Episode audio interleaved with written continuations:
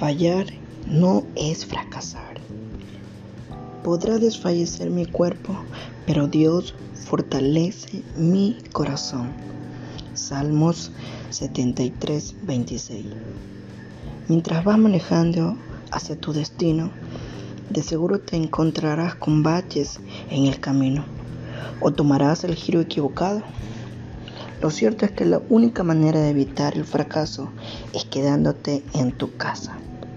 En las palabras del autor William Shorange, la gente buena es buena porque ha alcanzado la sabiduría a través del fracaso. El asunto real en la vida no es si vas a fracasar o no, más bien es si aprenderás o no de tu experiencia y si la convertirás en la sabiduría necesaria para alcanzar el éxito. Al encuestar a un grupo de personas exitosas, ninguna veía sus errores como fracasos, los consideraban como experiencias de aprendizaje o lecciones u oportunidades para crecer. Y esa es la actitud ganadora, afirmó Henry Barr.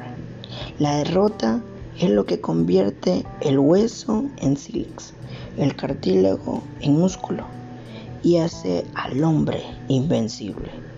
Por lo tanto, no temas a la derrota, jamás estarás más cerca de la victoria que cuando estás derrotado por una buena causa. Entonces, la próxima vez que fracases en algo, detente y pregúntate, ¿qué he aprendido? ¿Estoy agradecido por esta experiencia? ¿Cómo puedo convertir esto en éxito? ¿Qué haré a partir de este momento? ¿Quién más ha fracasado de esta manera? ¿Y cómo podría ayudarme? ¿Cómo mi experiencia puede ayudar a otros?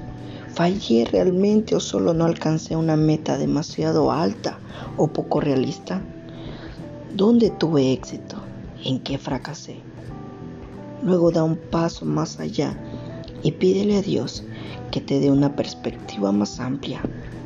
Y si lo haces, te fortalecerás y ganarás más sabiduría gracias a lo que has atravesado. Esto es altares en casa. Bendiciones.